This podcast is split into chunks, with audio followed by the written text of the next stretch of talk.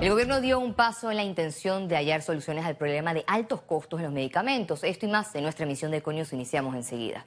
El gobierno nacional instaló la mesa técnica que busca establecer una alternativa al alto costo de los medicamentos en el país y al desabastecimiento en instalaciones públicas de salud.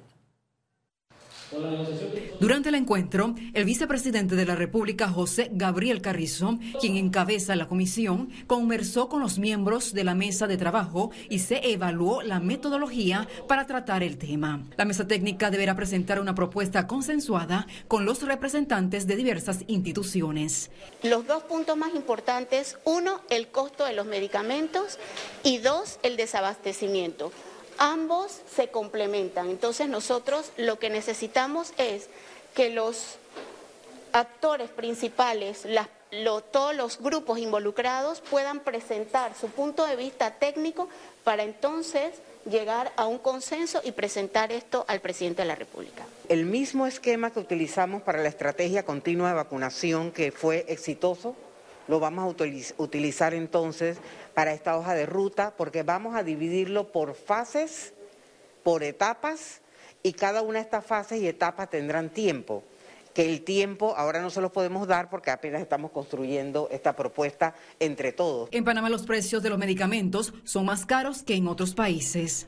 Tenemos como país que eliminar las barreras de entrada y permitir que medicamentos genéricos de alta calidad y seguridad probada a nivel internacional puedan venir a Panamá, porque en la medida en que tengamos una oferta mayor, en esa medida el precio de los medicamentos debe disminuir. La Federación de Pacientes Crónicos esperan llegar a un acuerdo y destacaron que no pierden la esperanza de una solución a esta problemática. En el día de hoy para nosotros es un día de esperanza de mucha esperanza porque por más de 40 años hemos estado en una lucha para resolver este problema y han venido distintas propuestas y no se han solucionado.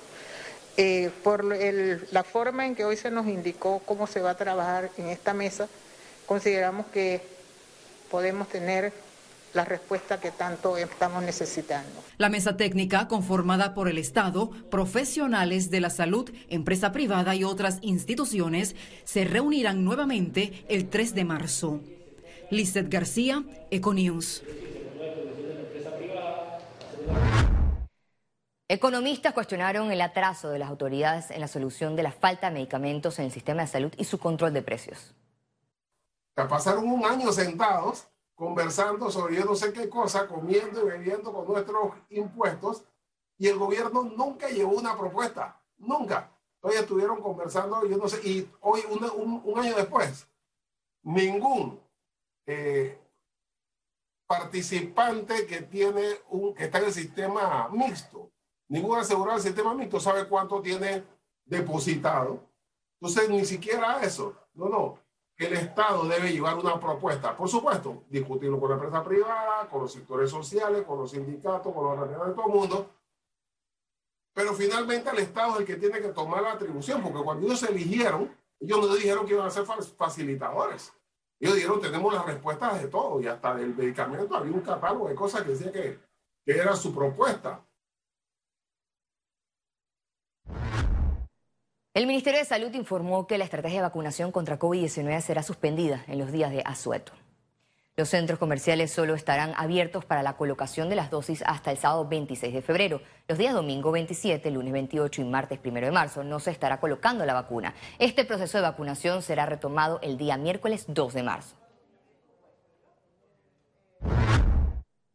Más de 4.000 personas han sido vacunadas con iniciativa Vacúnate en tu barrio. El personal de enfermería del Ministerio de Salud llegó al corregimiento de Curundú, donde aplicaron segundas y terceras dosis a la población mayor de 12 años y primeras dosis a niños a partir de los 5 años. La Comisión de Educación de la Asamblea Nacional aprobó en primer debate el proyecto que crea la Universidad de los Pueblos Indígenas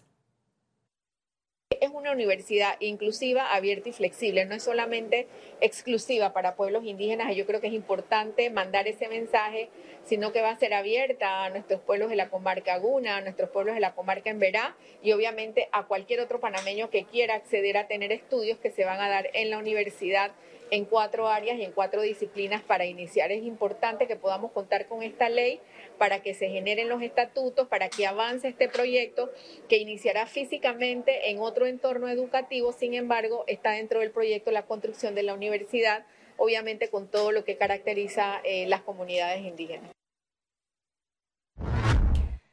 La propuesta del cantautor Rubén Blades de eliminar los ministerios y cerrar la Asamblea Nacional recibe sus primeras críticas.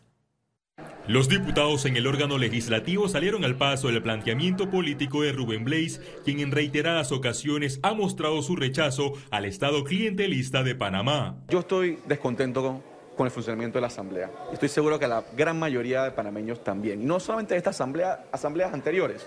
Y el gobierno en general por la falta de transparencia, la corrupción y la mala calidad de servicios públicos. Pero yo creo que es importante entender la razón de ser de una asamblea, porque existen las asambleas. A pesar de estar en desacuerdo con la visión actual de la Asamblea Nacional, el diputado independiente Gabriel Silva cree en los contrapesos de la democracia a través de los parlamentos. Además, es de la tesis que el enfoque debería estar centrado en hacer cambios con nuevas figuras que transformen la política del país. Antes el mundo funcionaba con reyes y reinas, con monarcas, con príncipes, y no había nadie que le pudiese decir nada. Si a ti no te gustaba lo que decía el rey, preso, te cortaban la cabeza. Y para eso surgen las asambleas, para hacerle un contrapeso al presidente. El problema que tenemos en Panamá es que la asamblea no está haciendo eso. La asamblea trabaja, es cómplice con el presidente o la presidenta de turno. Entonces yo comparto la frustración que hay con la Asamblea Nacional y créanme que a veces hasta yo pienso, este lugar no lo salva a nadie. Por su parte, el diputado Hernán Delgado rechazó la visión de Rubén Blaze. Usted no puede por sí ante sí decir vamos a cerrar la asamblea, vamos a cerrar esto porque entonces usted va a decapitar los órganos del Estado. El ex vicepresidente de la República, Arturo Vallarino, reconoció que la actual sociedad es clientelista. Sin embargo, la postura de cerrar la asamblea y eliminar los ministerios la calificó como una violación a la Constitución. Hasta Chávez convocó a una constituyente bueno, ahí lo que decide el pueblo y si él convence a la sociedad de que lo pertinente es eliminar los ministerios, la corte, la asamblea y esto, gobernar por decreto, bueno, la democracia da esas oportunidades. Lo que él no ha dicho es cómo lo quiere hacer y lo hemos interpretado en el sentido de, de que lo quiere hacer de hecho. Bueno, una democracia clientelista es mejor que una dictadura populista. A dos años de las elecciones generales, Rubén Blaze no descarta ingresar al ruedo político en busca de la silla presidencial. Félix Antonio Chávez, Econius. El panameñismo inicia el periodo de campaña para sus elecciones internas. El tiempo de proselitismo culmina el próximo 3 de marzo y las elecciones se realizarán el domingo 6 de marzo para elegir a su nueva junta directiva, miembros del Directorio Nacional, Tribunal de Honor, Secretarías Nacionales, provinciales y comarcales. El proceso es organizado, supervisado y financiado por el Tribunal Electoral. La diputada suplente independiente, Walkiria Chandler, rechazó la falta de atención que se da a la denuncia sobre las supuestas esterilizaciones no consensuadas en la provincia de Boca del Toro.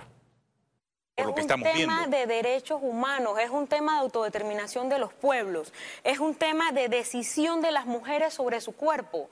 Aquí en Panamá solamente el año pasado hubo un fallo retrógrado de la Corte Suprema de Justicia que limita la facultad y la voluntad de las mujeres para decidir si se pueden o no esterilizar. Y aquí estamos viendo un Estado que abandona las comunidades en políticas públicas, que no habla de derechos sexuales y reproductivos y lo que es peor, está esterilizando comunidades. Esto tiene que ser un debate. El defensor del pueblo, Eduardo Leblanc, dijo que organismos internacionales están a la espera de los resultados de la investigación sobre las denuncias de supuestas esterilizaciones forzadas. Leblanc advirtió que el objetivo de la comisión es conocer la verdad de estos casos para un tema de derechos humanos y de denuncias penales. Organismos internacionales se han puesto en contacto con nosotros para conocer eh, la existencia no de estos casos eh, toda vez que, bueno, Panamá, eh, igual que otros países, eh, son objeto de revisiones periódicas. En este momento estamos en una revisión periódica por parte de la CEDAW, que es la Comisión de Naciones Unidas para la Erradicación de la Discriminación o todo tipo de discriminación contra la mujer. vamos a, seguir trabajando con ellos y verificando esta información y, hablando con las víctimas y verificando quiénes, quiénes fueron los victimarios de esto. Detienen a nueve personas vinculadas a una supuesta red de estafas.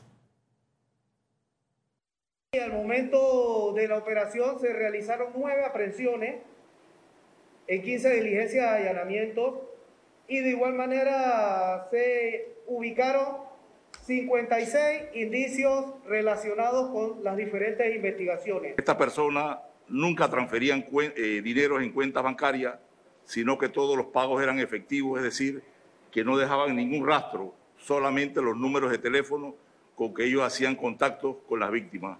No obstante, un trabajo arduo con la Policía Nacional logramos pues identificar y ubicar a la gran mayoría de estos estafadores. Una denuncia por supuesto hurto de lingotes de oro fue interpuesta este lunes en la Procuraduría de la Nación contra la diputada Zulay Rodríguez.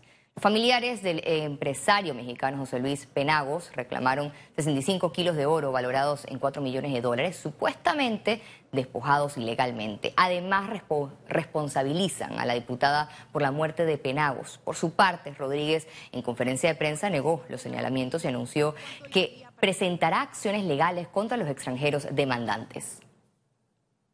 Y mi esposo, pues, está muerto hay audios. Está muerto, está muerto y ella nos tiene que regresar todo, todo. Me lo tiene que regresar. ¿Por qué? Porque mi esposo se fue a la tumba. ¿Usted le responsabilizan a ella de la muerte? Yo soy el esposo. No, de todo.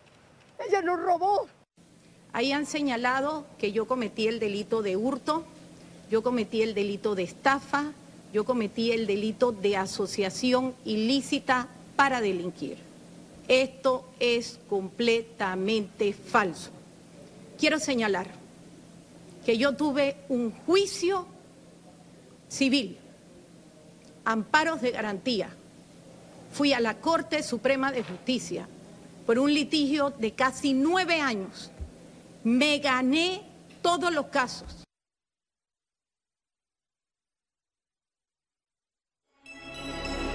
Economía.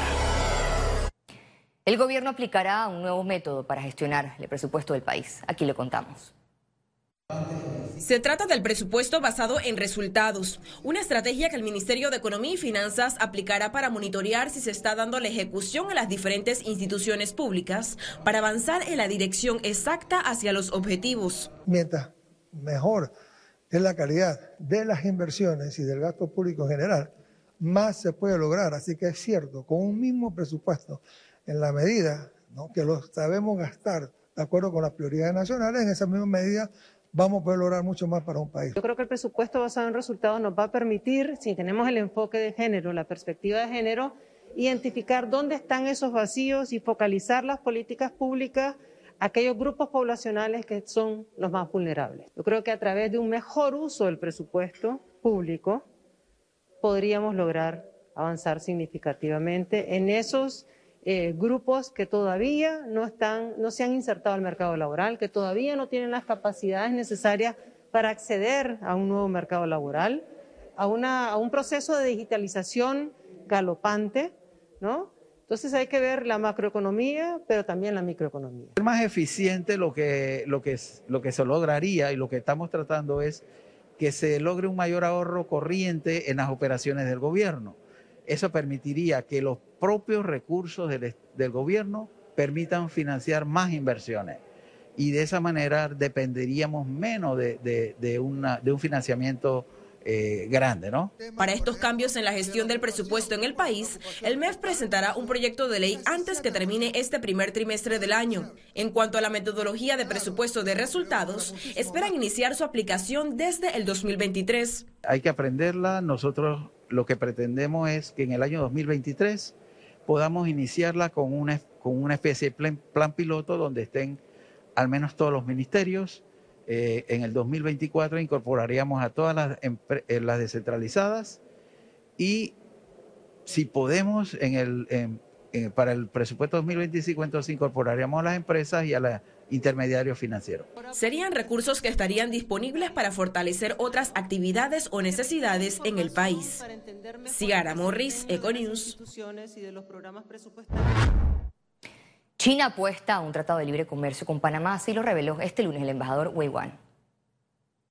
Negociar un tratado de libre comercio entre los dos países como eh, China y Panamá, eh, que son desde mi punto de vista eh, altamente complementarios en lo económico y comercial, es un es una vía, o sea, abre nuevas perspectivas eh, más promisorias para, eh, para adelantar, para eh, una mayor profundización de la cooperación entre los dos países en el campo económico, comercial y de inversiones.